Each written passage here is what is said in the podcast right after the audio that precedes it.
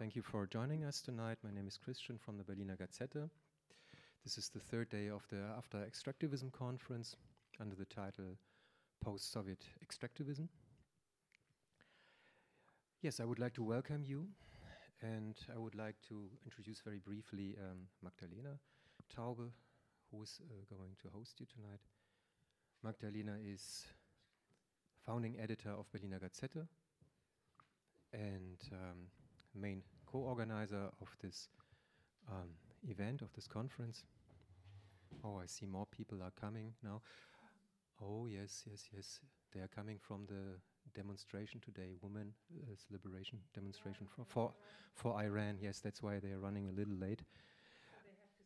Yeah. Um, yes, Magdalena, to continue, is the uh, founding uh, editor of, um, of Berliner Gazette and, and one of the main organizers of this uh, conference. She is a professor for journalism and media studies at the Macromedia School in Berlin.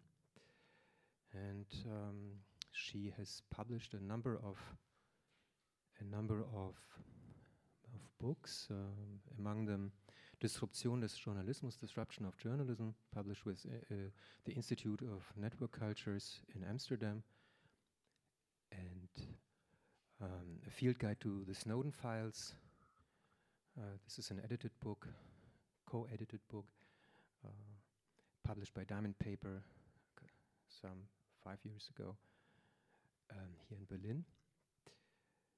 And I'm not going to continue reading more biographical data because I think Magdalena will now speak um, for herself. And I'm passing on the microphone. Christian, and I am inviting Gago to the stage to join me here. Don't fall over my trap. I am introducing Gago. So, also, warm welcome from my side. It's very lovely to see you all, to have um, so many people interested in our topic. Um, so, Giorgi Gago, Gagoshidze, was born in 83.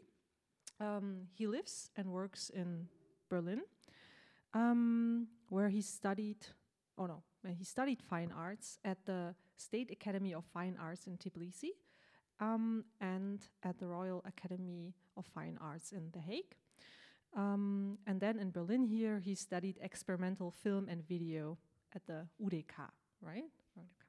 In his work, Gago deals with the moving image, the political background to its production and distribution, and its socio-political significance.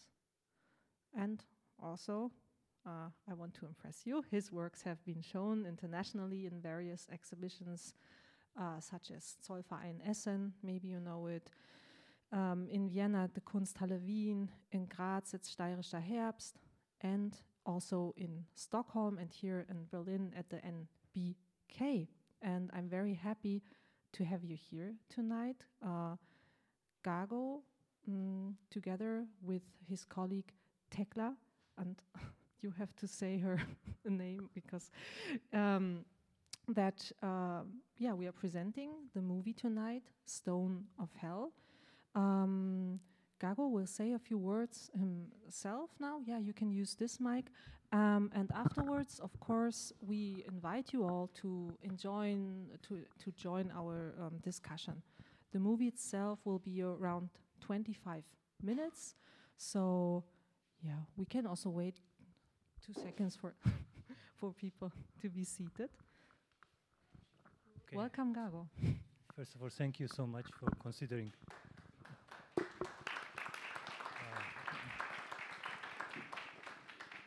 considering showing this film here, and uh, thank you all of you for joining tonight for screening. As uh, Magdalena said, it's 24 minutes long video, which I worked together with Tekla Aslanishvili, who is not, um, who is unfortunately not here at the moment. And um, basically, I won't say too much about the work, but we can also discuss it afterwards if you have questions or something. I just give like a very brief introduction.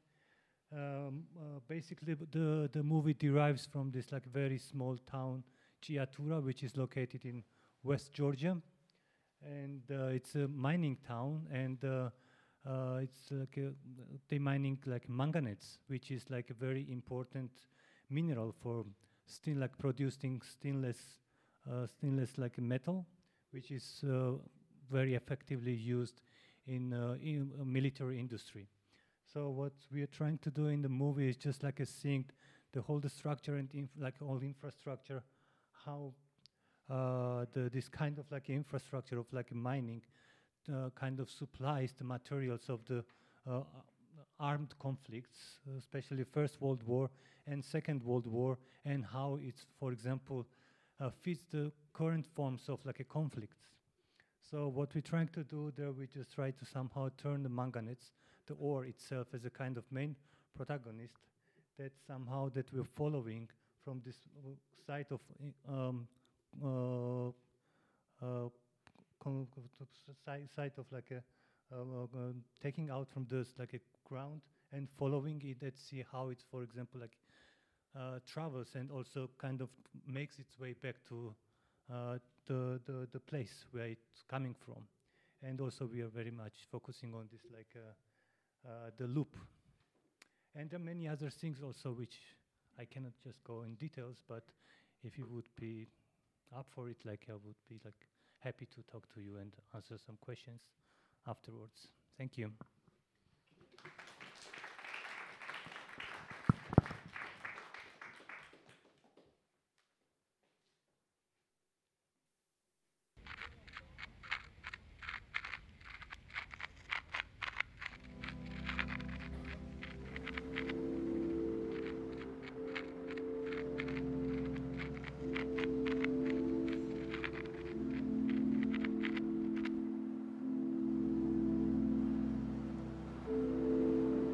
One of the oldest known attempts by humans to tell the story of their life. A document of mastering raw reality through images. A stone cut out from this reality was one of the first mediums for storytelling. Its color was black Maybe these images contain a message for the future, or maybe not.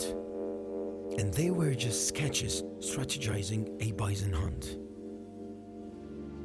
But these scratches and lines over the cave walls clearly map the conflicts and survival strategies of ancient humans.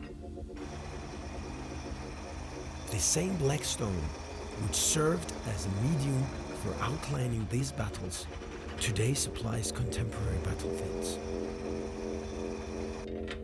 This stone is called manganese. It is constantly altered from one form to another.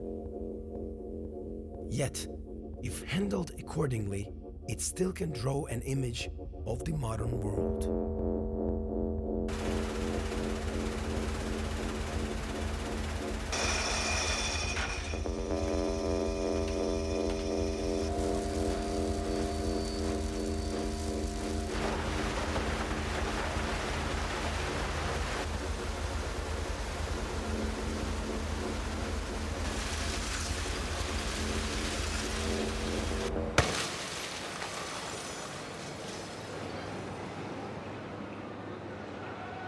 This is manganese in the form of semi-finished commodity, a silicomanganese.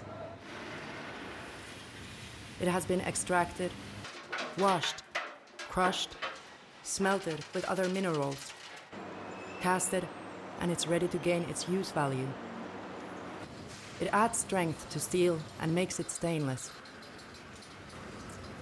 The construction and destruction of cities increase its price and demand on the global market. This is the sound of metal.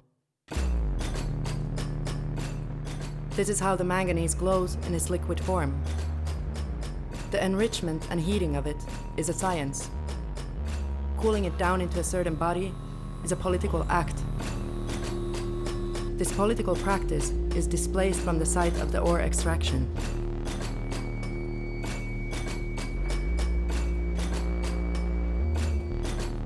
This is the last stage of manganese before it escapes the local site. Yet it always returns as part of finished products.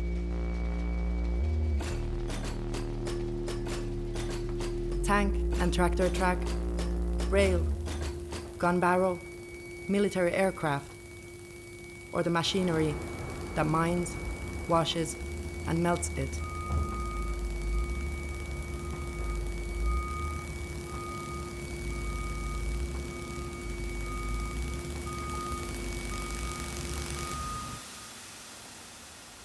Manganese has always been part of the landscape of Chiatura, but not part of its language.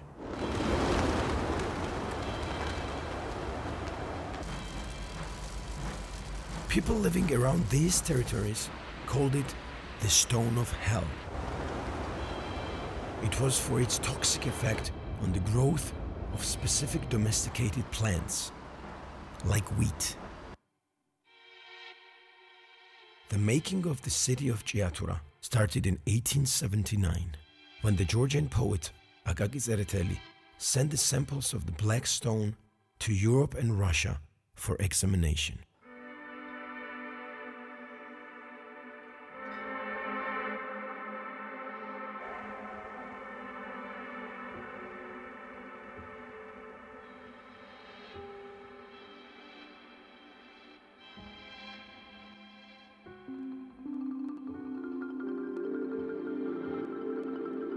The stone of hell finds its place in the universal alphabet of chemical elements, it plugs this territory into global economic and political circuits of flows.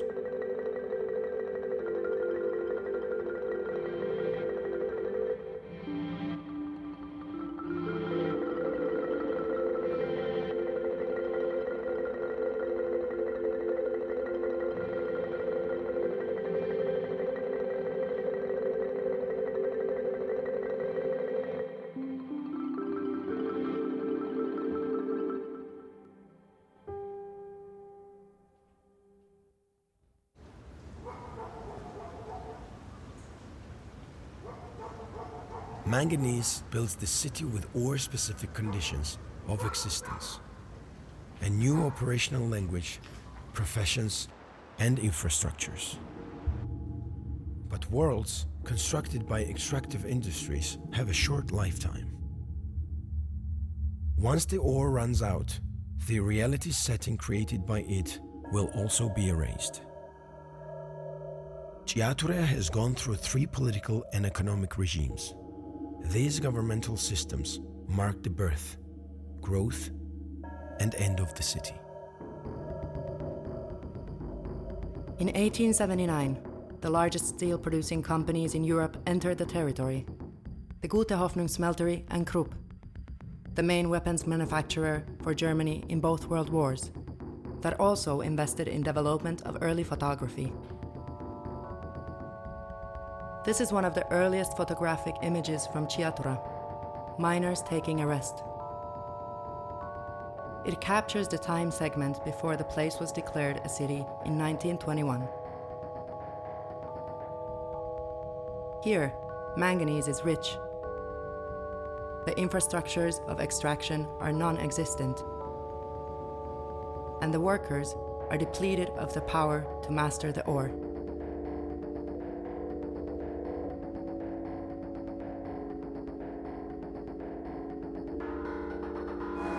საბჭოთა მთავრობა იძულებული გახდა ჭიათურის მარგანეცის საბადო დროებით კონცესიით გადაეცა ამერიკელი მილიარდერის ჰარიმანისათვის. კონცესიონერის ხარგის რათები შორს მიდიოდა, მაგრამ მალე გაიხსნა ნიკოპოლის მარგანეცის საბადო და ჰარიმანმა ისე მიატოვა ჭიათურა, რომ მუშების ჯამაგირი 1.800.000 ბანეტი გადაუხდერიდა. წელს ჩამოყალიბდა ტრესტი.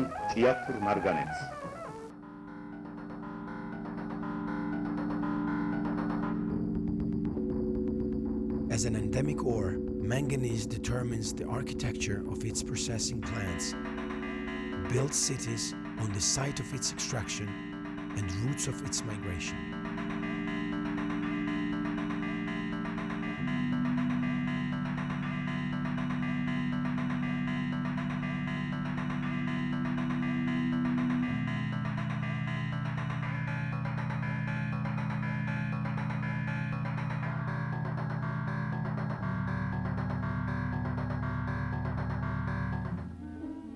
Industrial chain that this sequence builds passes through three cities.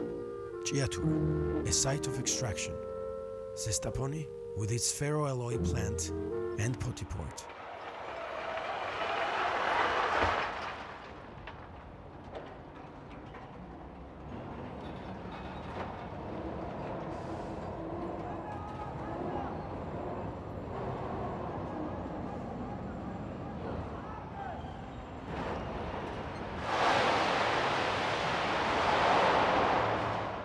The contemporary images of Chiatura mirror its initial state of exhaustion, right before it was declared a city.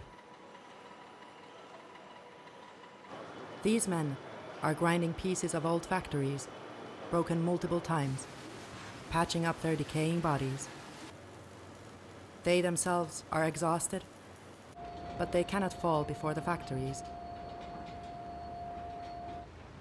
Nor the factories are allowed to fall before they fully exhaust nature.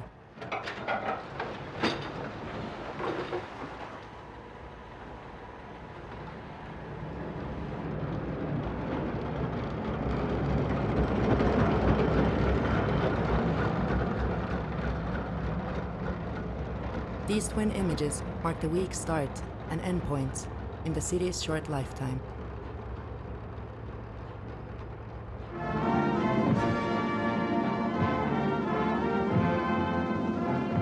Nineteen ninety one. The Soviet Union collapses. Chiatura, which was part of its industrial body, also falls alongside it. And under the new regimes of governance, it falls right into private hands.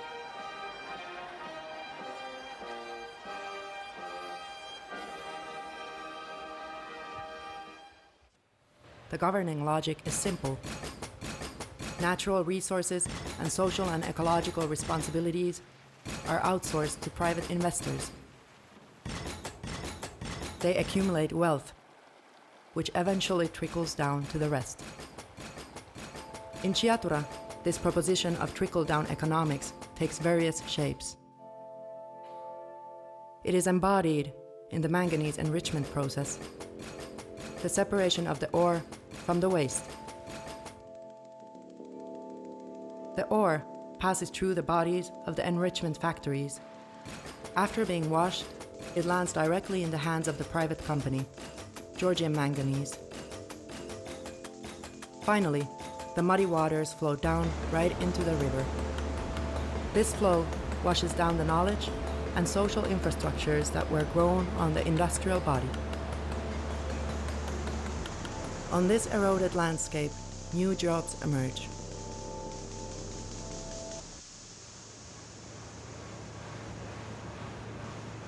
You design a gun according to the bullet you have. The principle must be the same, said the builder of the new enrichment factory in Chiatura. The plant is designed following this logic. Through automation, the company aimed at reducing the army of workers into a single soldier who pulls the trigger, and the rest is done by the machine.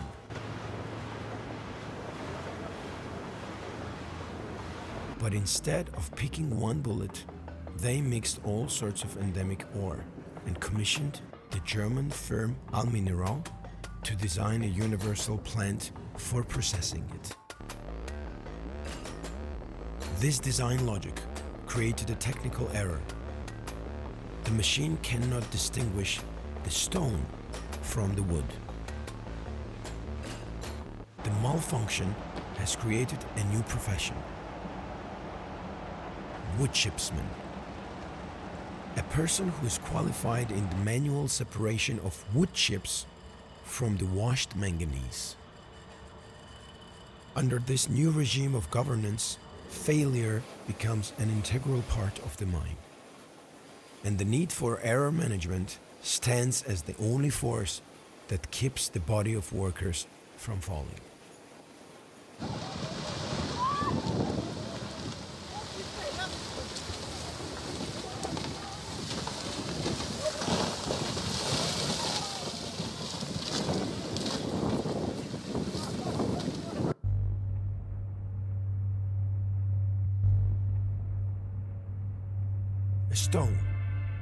Out from the raw reality and forged to fit the anatomy of a hand, turns into an extension of the human body.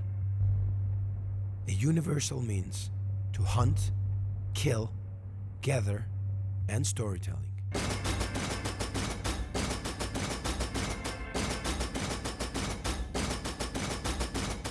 The sharpened stone later is attached on a wooden stick.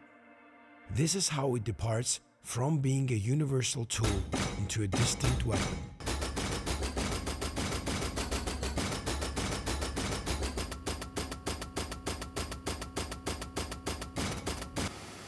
A time of industrial warfare that gave birth to the mother, the mother of tanks. In the early 1900s, engineer David Roberts was working to devise a way to drive a tractor across the muddy fields of eastern England without the wheels sinking in. He came up with the idea of chain belts fitted with wooden blocks.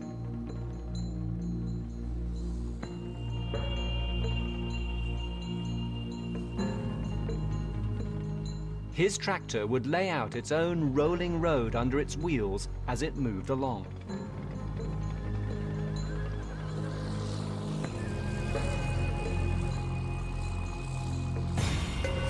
It wasn't hard to imagine these tractors carrying armour and guns instead of ploughs and hay bales. But the tank that was born out of Roberts's invention looked nothing like the tank we know today.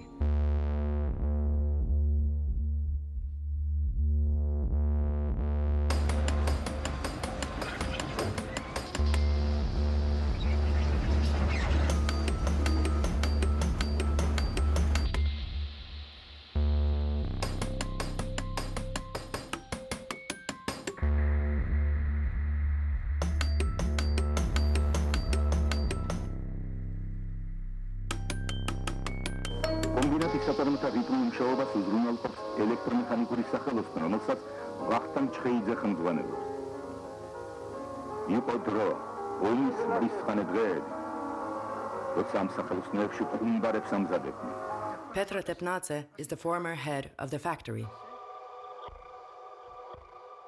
He's holding the mold of a grenade that they produced during the war. This storage keeps various molds from the past that he managed to preserve, including the one that has been used to cast T 34 tank tracks. These tanks were remodeled from the M1928 designed by American J. Walter Christie. Rejected by the US and later sold to the Red Army as farm tractors, becoming one of the most influential weapons in World War II.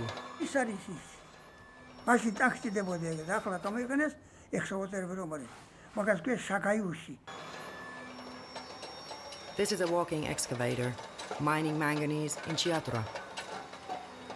Its body happened to match with the tracks of the Soviet tank T 3485.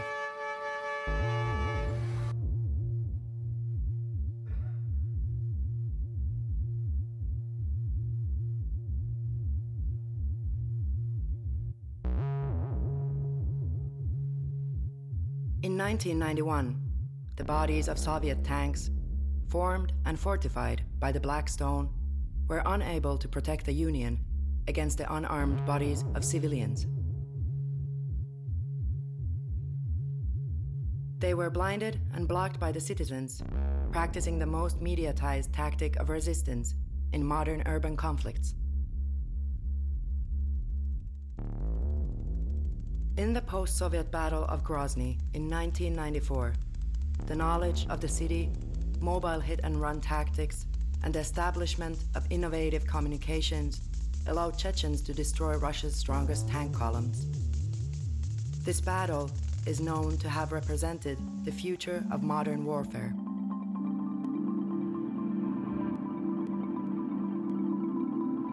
For the tank to pass through this future, it had to undergo a total metamorphosis and adapt to the new fields of conflicts.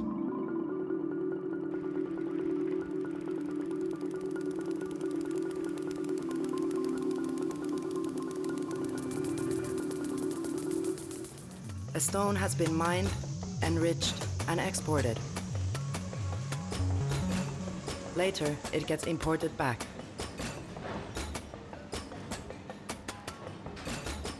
This is how manganese returns melted and shaped into a tractor.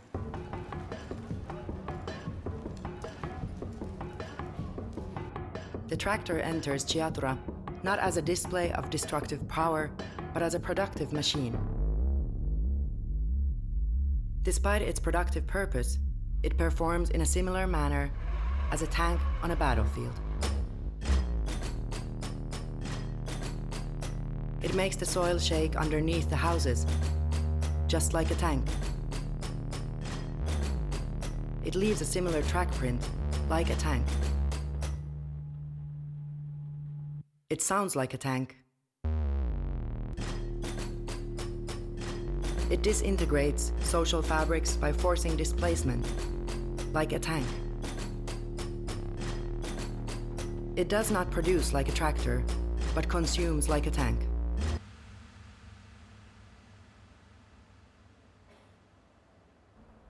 The human body, put on the line during Soviet disintegration, in today's Chiatura remains the main means to stand against the tractors.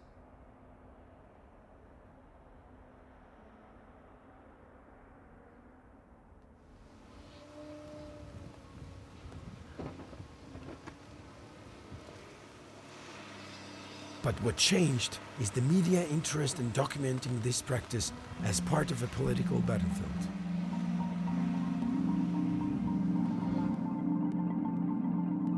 The scope of today's planetary extraction makes it difficult to frame the scene of a contemporary battlefield in one single image. It needs to be mined from scenes of conflicts emerging on the migration routes of the Black Stone, shaped and reshaped multiple times.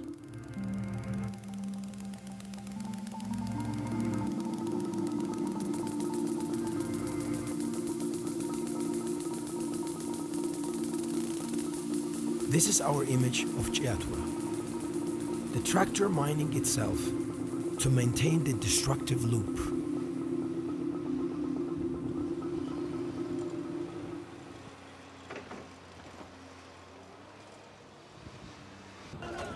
This image from national TV, the tractor is set on fire by locals in Pankisi, in southeast Georgia, to prevent it from building a dam and finally washed away by the burst river. This is an image of a gold mine 200 kilometers from Chiatura. It was produced by a mining corporation as an attempt to purify their own image of destruction, turning the tractors into dance floors.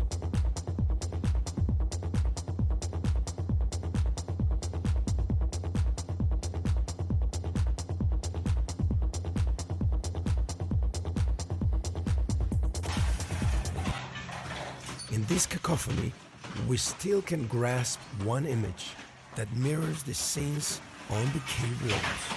This construction worker was so angry at allegedly not being paid that he took drastic action, driving a mini excavator into the newly finished hotel that he'd helped build. The worker in Liverpool is mastering his reality by producing unedited, noisy, shaky, poor image of himself as he claims back the productive power of a tractor.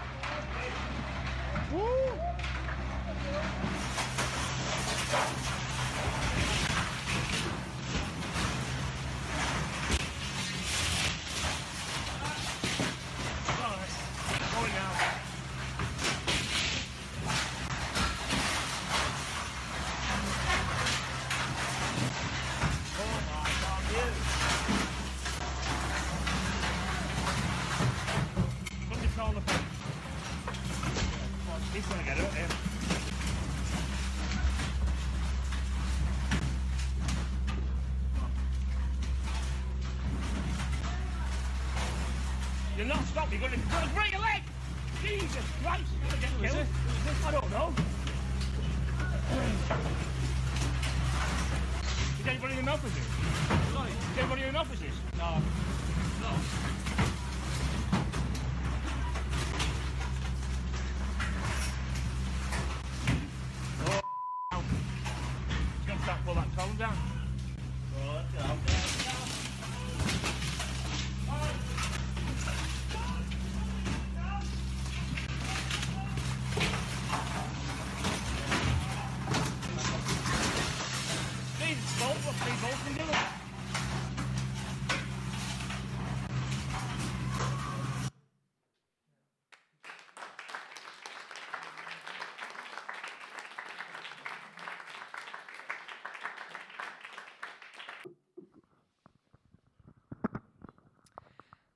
First of all, thank you for a very um, inspiring movie. I think after talking and abstracting for three days and, you know, making mind maps and what uh, all the things we have done, um, it's so good to see like a very concrete uh, manifestation of extractivism. Um, and maybe I can trigger the conversation, and I'm sure people will have questions uh, or ideas or comments. Uh, anything is welcome. We also have a, a microphone for that. Um, but maybe, yeah, I can kick this off, um, and I hope you find this inspiring um, by talking about something that, yeah, came to my mind when I watched the, the movie, was a kind of Mm, yeah, how can we put it? Uh, for me, it was very dialectic in the sense that there is at the same time the presence and an absence of, of history, of what this place looks like and how it's uh, being shaped by these extractive forces. So, on the one hand, you know, you have a kind of like beautiful landscape that kind of exists. On the other hand, you have the scars and you know that are being left by the this kind of um, extraction. So um, yeah how were you or, or was that something also that was uh, important for you? Um, were you trying to translate this also into an image? Um, yeah this kind of like presence and absence at the same time is this something that you can relate to what i'm saying Yeah.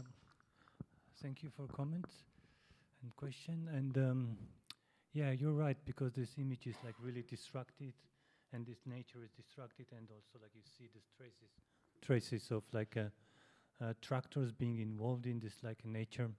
And I have to admit that it's also very lens-based image. Everyone would love to do something because aesthetically it's very pleasing.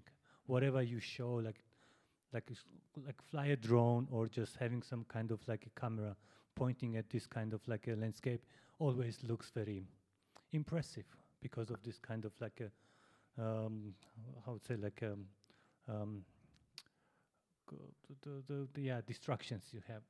So that's why I have to say also that this place is very loaded place because lots of people just filmmakers or something like a researcher they go there and just like just pointing the camera at this kind of distracted like image and somehow you feel that okay this image has to talk itself. But in this case me and tekla decided that it's not enough and we just have to somehow kind of like ac- accompany it with the words with language somehow to not kind of like kind of like a stay on the surface but also kind of go deeper and understand the logic that creates this kind of imagery and not being satisfied by having this kind of aesthetic on the screen, but rather trying to understand this kind of like um, where it comes from and how this kind of aesthetic being created and what's the political and economical kind of background of this kind of like uh, image production or in landscape production, let's say. But also it looks very ugly at the moment, but as I said, aesthetically very pleasing for camera, unfortunately. But it also has its roots because, for example, mm, during the Soviet time, it's been uh, you had this kind of like open pit mines, but somehow it was not that deregulated. But after this kind of collapsing the Soviet Union, all kind of structure of kind of like a regulation is completely like it. Uh, it's just deregulated as kind of like a logical free market economy. And as soon as it's been like uh, privatized, this kind of aesthetic also produced by this kind of like a policy that was introduced after the collapse of the Soviet Union, because there is no any kind of structure that regulates this kind of like a destruction and kind of yeah. So this is also the aesthetics that comes after specific forms of like ec- economy and politics.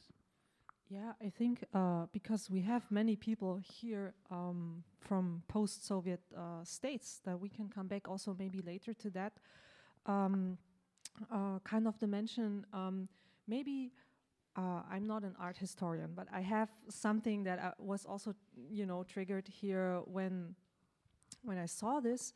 Um, I was thinking, you know, how can you how can you show um, present extractivism, you know, without rep- like reproducing these extractivist uh, thoughts or, or like uh, like you know ho- how the extractivist does things is by extracting. And you you know that uh, I, I think in some place in the movie it says also that the image images need to be mined or like taken out of right? And I was thinking okay how can we mm, or what was your approach maybe? Because I think that actually you were able to do it but were you thinking about this uh, how can we show extractivism you know without reproducing it in, in our art in our approach? Like for example to make it more clear it seems maybe abstract but when you do an artwork about uh, let's say sexism or something and you don't want to be sexist or reproduce sexist images. So were you thinking about that as well when you uh, when you- no. That was just my example. But i actually i have a question maybe related to, to gender politics as well but no um, w- you know how how can we show how can we uh, represent uh, extractivism um, without you know reproducing uh, um, yeah. I'm missing a I, I, I had a good word but i'm missing it now. But you know what i'm what i'm aiming at here? Um, oh, or not. Not- I, I confused you. Uh, yeah, I don't know what you mean exactly with the reproducing and the extractivism. or how you yeah well you say for example you you you like you break these images down and you like you want to with your with the art the, the way you show imagery you're also kind of mining right you you extract you Ah, yeah. like a like a student i make them read a paper and i say extract the meaning extract the words right Yeah. so But technically, maybe it's like a form of editing. I don't know if I understood it correctly, but it's a form of editing. And this is how, for example, you have all these materials extracting, well, let's call it like extracting them from archives, from your own images. That's what we have, and some kind of like a CGI computer generated images, and you have the pool of this kind of like imagery. And by editing them, throwing them in different like kind of editing them, then you try to extract them.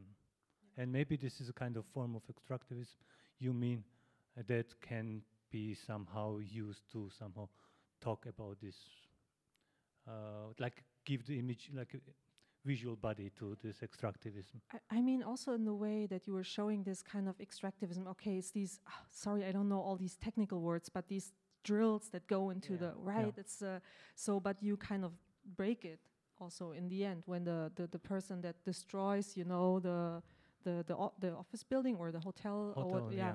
Uh, so and you you cut it with the with the imagery of the drill going into the yeah, this I guess. So in this drill going is this like they're not what they're doing with this drill is just like making holes and then putting detonators inside and then exploding them. So that's kind of the reason why they're drilling this like uh, uh, the walls. But uh, somehow we just wanted to have this juxtaposing these two images to somehow uh, emphasizing this moment of like uh, using and kind of like uh, handling this kind of like a tractor as a kind of and the symbolically like uh, having this kind of like how to say um, uh, positive the power of like uh, the tractor in this case, as a kind of political tool or something like this. And the tool, the way this guy also drilling this like wall, kind of juxtaposing these two images. I think I'm already uh, open if there are any comments, ideas, uh, things that you thought I can. Uh, you have to to turn this on. Still turned off, I think.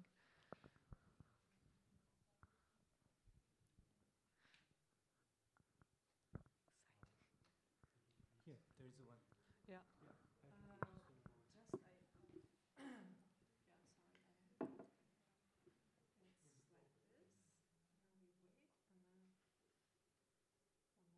Test, test.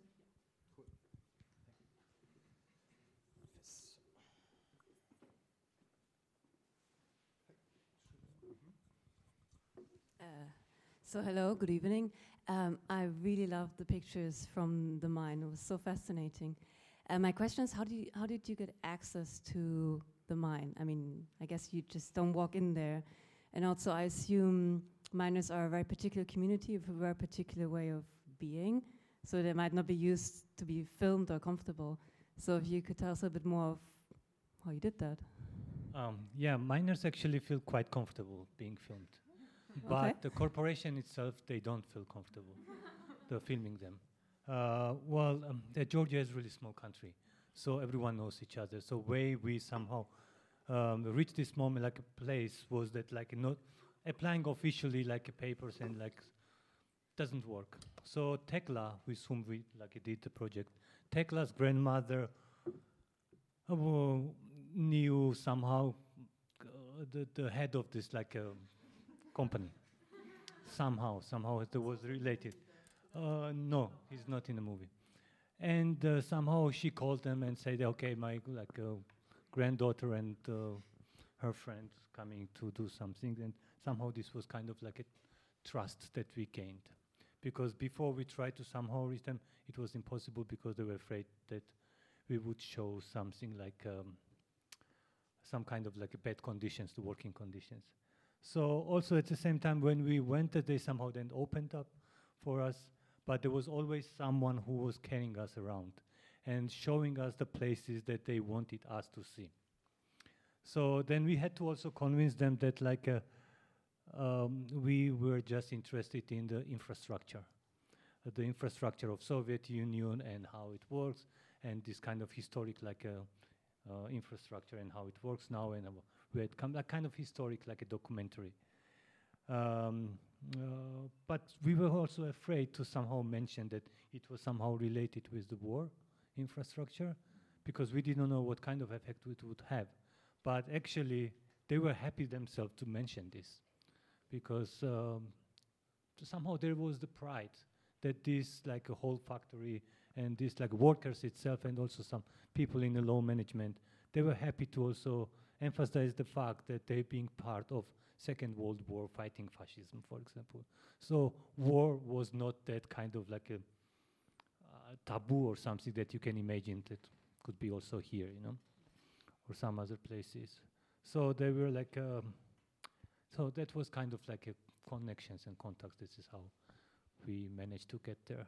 But uh, workers themselves, as I said, many people did some films and these kind of things in these places, so they were also quite mediatized and um, uh, very familiar with the cameras and uh, people being around and filming them. But they were also very open workers themselves. Yeah. But yeah.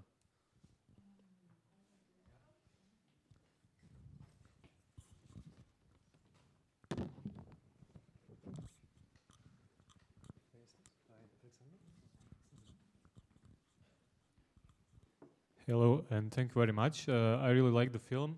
I have a very short question. Uh, what is the name of the company that uh, idiotically decided to hold a techno festival in a uh, fucking my shaft? That, that is all. Thank you.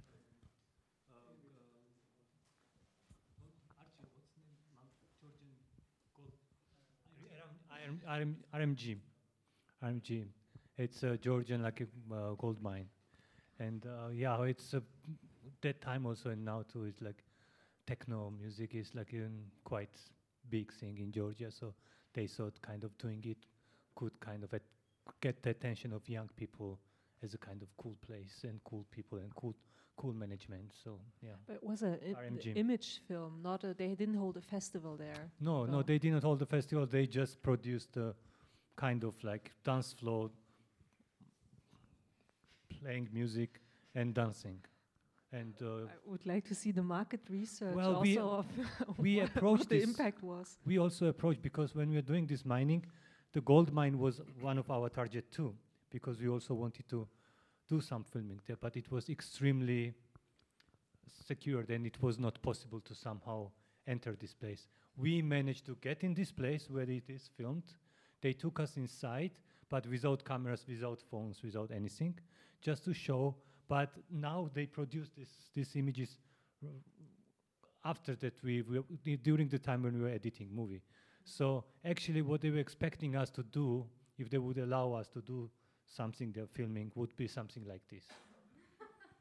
Uh, but we could not we could not convince them to somehow let us do some filming there. It's too close. I think yeah, we have another question over Oh, yeah. here. I would like just to join the the, the comment. First of Oh, all, the, to con- congr- congratulate for, for the film. It's very good. I like it very much. And I just want to add then, uh, as a comment, what we actually heard about the, the dancing, and something what Magdi al- already comment of this uh, editing, you know, approach and how to actually deals with it. I think it's actually that's the role of the artist, in a way. You actually have to. This is your responsibility how to shape it and how to manage and what is actually your your answer into it.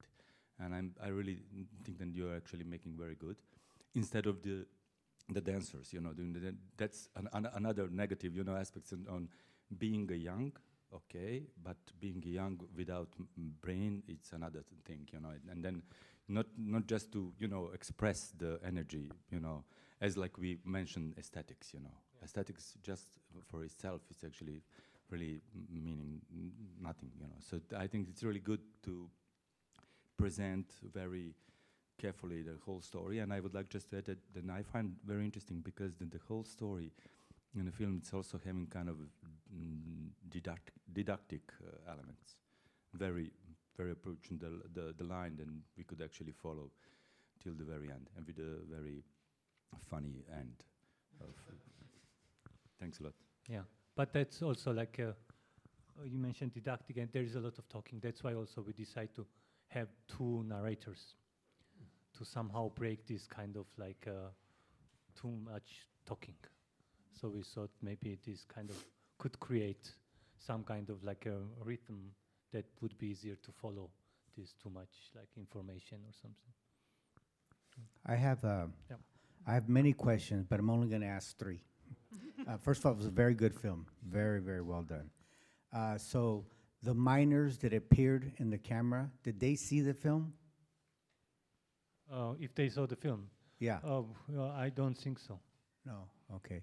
And what about the the the the companies themselves? Did you send them the film? No. And what about did Russia reply or did any government respond to anything with the film? No, we didn't have any responsibility with government, with anybody else. We just got funded from Berlin Senat and uh, Biols, uh, like a Stiftung, without any like responsibility to show them or being like justified this image or something. So no, we did not send anything to anyone for that reason. Mm-hmm. Mm-hmm. Okay. Um, Yeah, thank you for this um, film. I just wanted to ask you, uh, I just wanted to mention that I found it really striking when you showed the analogy um, of the destruction from the tractors and from the tanks, um, that it's actually this, the same thing. Um, and um, then I, I, I wondered why um, do you stick to the term production? Because then you said um, the tanks they destroy and the and the tractors are produce something. Um, and I was reminded um, by a um, by a film of Angela Anderson, one of her ecofeminist movies, where Silvia Federici is is talking, and she says that it's very interesting that most of the extractive techniques they are connected to to productivity, and we say about them that they're producing something, but actually they only destroy everything. And my question is, should, shouldn't we be more aware of this term of productivity when we talk about extractivism? Um, that maybe we could um, um, reserve this term for other um, practices like care practices or things like that? Uh, yeah, I agree, and but I think we try to somehow emphasize this fact because that was so before we just comparing the tractors how destructive it functions in the in the land on the site. We also say that as if tractor if tank has this kind of like image of destruction and how it is being used in public place as a kind of threat to the public because according like uh, during this like a history of like a appearance of tank it's always being image of not as effective in the like really in the battlefield but as a kind of image of uh, threat as a threat in a public space so if tank has this kind of image tractor arrives in Chiatura with that's what we say as a um, um, uh, productive power as image of productivity but functions like a tank so this is how we try to some break it, like break this kind of productivity of this, what is connected to tractor, which it has both sides, you know. But yeah, that's at least what we tried in this case. Yep. Is there anything you filmed that didn't make it in the final cut that you wish it did? Oh yes, we had to kill a lot of darlings, of course. Uh, but there was many things. Uh, well, maybe some kind of images, yes. But there was some moments that we also somehow we had to kick out because it was too long. Somehow it did not work. For example, there was some moments also, for example, from history, uh, how, for example, tank being used in public spaces, for example, in the beginning, in the very, very first time, after the like how, for example,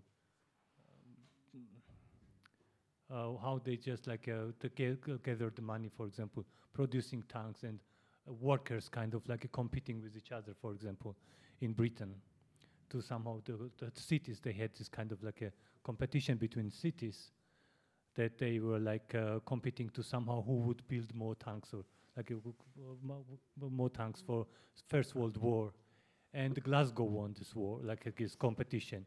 But after the second, after the end of the First World War, the same workers being destroyed by the same tanks that they built, for example, and uh, the the uprising was like kind of like a uh, destroyed by these uh, t- tanks they produced. So this kind of thing, there was many his- historical moments and things, but somehow not everything could make it to this kind of edits. Thank you for the film. The film ends with three visions of resistance and rebellion. Uh, there's the sabotage, the actual destruction of the the excavator that gets burned and then flooded, which is very inspiring. And then the video, which I love, of the guy driving into the um, travel lodge that he helped build, which he now helps destroy. I have two questions. The the other image of resistance was a group sitting in a town square. It looked like. Um, was that was that also an image of resistance? Was that a demonstration of some sort? and then I Um, have another question after that. Yeah, yeah, that's a, that's a, that's a, that's demonstration, but it's like people peacefully sitting, but um, um, because as we've somehow connecting it to it also, there's like a, if this like a kind of tanks being used on the edge of like a Soviet Union to somehow prevent this the, to, to like collapse of the Soviet Union, somehow tanks could not manage to prevent it because it's being like somehow blinded and just stopped by the citizens. Ah, okay. And then somehow the tanks did not work. So at the same time, they used the body, their own body, as a kind of form of resistance against the tanks.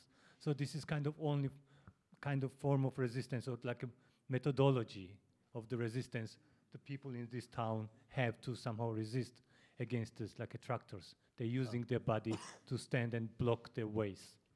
But some, unfortunately, we did not have this kind of like a, there is just rumors and this kind of stories, urban stories, how, for example, old ladies, for example, lay down on the floor, like on the ground, on, on the ground to somehow stop tank, like a tractors moving and these kind of things, you know. But we did not have this kind of imagery, so then we decided somehow use this like a moment of uh, locals kind of standing and protesting and using their own bodies to somehow protest. That thank you. Uh, my I guess my question is: Do you see, after sort of studying it and doing the filmmaking, do you see one of those three tactics as more effective than the others, or are all three effective ways to fight back against the extraction machine, from your perspective? Well, uh, well, uh, difficult question. I don't know. It's that too, too, too complex. Cannot have only this one, like a way of like uh, fighting. There might be juristical fights. There must be different kind of fights all together to somehow achieve something. And this is kind of like a motivated kind of film. It's different, but um, uh, but it's not that. Uh, it's not also that effective, you know. It needs some different kind of forms altogether to somehow combine these forces to uh, to kind of tackle these kind of issues. So perhaps this is also necessary um, because one fight would maybe inspire another one, and not and multiply, of course, each other and somehow support each other. I mean, because those acts are in itself very, ins- ins- as Max or uh, Haven just said, uh, very ins- inspiring, you know, acts and Yeah. that's why we try to keep it in the end, not to have some kind of like um, very heavy ending, but instead having this kind of Mm. inspiring ending, Mhm. where this kind of like activities s- make some. It inspires or whatever, but not really making big changes. You know, it just as an inspiration. Hello, Gago. Hey, Anna. Hey. um, unfortunately, I missed the first half of the film. but um, I have a question to the voice, you know, because I'm always very aware of the voiceover in films. And here I was wondering why did you choose different voices? And um, why are they speaking from this kind of strange um, computer world? Uh, that's that's kind of where where I locate them as in like a disembodied voice of some sort that is supposed to re- re- represent objectivity or like a place that's outside of the scene. Um, and I wonder why you choose that, but and also coming back to the question of to what you said before about the body being the only weapon. And now I had this idea, but maybe that uh, implies the filmmaker too. Like, you know, where is your body as a filmmaker, if uh, or as filmmakers? Um, um, perhaps the body of the filmmaker could also be a weapon against the tanks, and also against, you know, this pseudo objectivity um, that might be implied in in these voices. Um, yeah, about the voice. Um, um, yeah, I don't know about this like a computer. Maybe I, I, I um, maybe it has this kind of kind of like a digital like uh, effect, but uh, w- was not intentional. I don't know.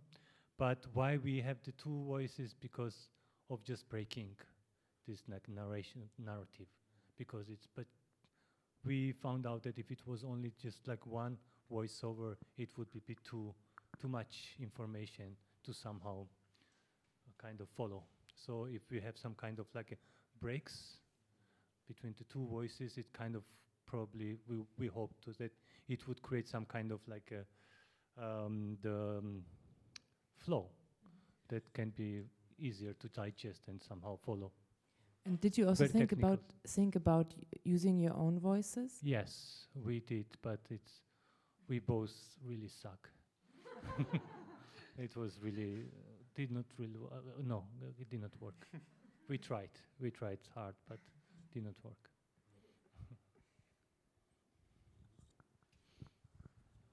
Yeah.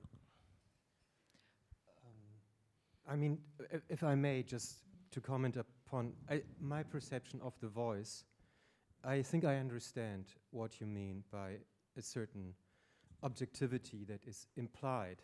But it's is it ironic, or is it actually serious? Because it's not a documentary produced for a television historical television channel or whatever. It's not a. It's an artistic film. So there, it's a, it's it's uh, to me it, this this objectivity, as you said. I think you said pseudo objectivity. Yeah, it's it's a kind of a little like it's a making strange effect almost. You know, they are very serious, and at the same time very professional. Yeah, they're professional actor voices, and I don't know. It's it's kind of. Um, it's, it's, it's perhaps also what I uh, know also from your previous film. Uh, I- I about your was doing like a voiceover. I mean, the, ma- the one I, uh, and Yeah. the, the one that uh, for me also relates very closely to, to this because it has to do with labor history and also with Georgia and, and so on. Yeah. Invisible Hand, Yeah. my father. Um, it's like, yeah, uh, various techniques of uh, perhaps of, of, of making strange also that make us think. I don't know. It's just um, my comment on this. Um, think we take one last question slash comment. And Yeah, it's, I'm sorry, it's, it's a bit off topic, but I, I, I can't stop thinking about it. Do you know what happened to that worker who went into the hotel and did that? Because we were Yeah. saying it was resistance, but yeah, like, got arrested uh, for uh, six years. I, uh, So now we end on a sad note. I'm- I'm sorry. no, but I think these kind of modes of resistance that you wanted to show also in the end, and that Max also pointed out, leave us maybe also not at a good point, but at a point where okay, uh, this is first of all we have to learn and we have to see, and of course we have to go to our own countryside. Uh, you know what is like near here, near Berlin, what is happening, and we know there's been some demonstration, unfortunately too late for the whole Tesla factory, etc. Um, yeah, so keep on, on on seeing what's what's happening also right in, in front of you. Um, I I will not try to sum everything up the last three days. I'm rather I'm going to sleep for the next three days. I think that is my plan at least. Um, I I thank you all, the audience, for being uh, so apprehensive, and also the very last night and uh, watching this wonderful uh, and important movie with us. I thank Gago for being here and uh, answering um, our questions um, and comments. Um, yeah, I think that's it. Um, if you don't stop me now, I'm I'm, I'm super bad at at Thank saying you very much. Yeah. Thank you.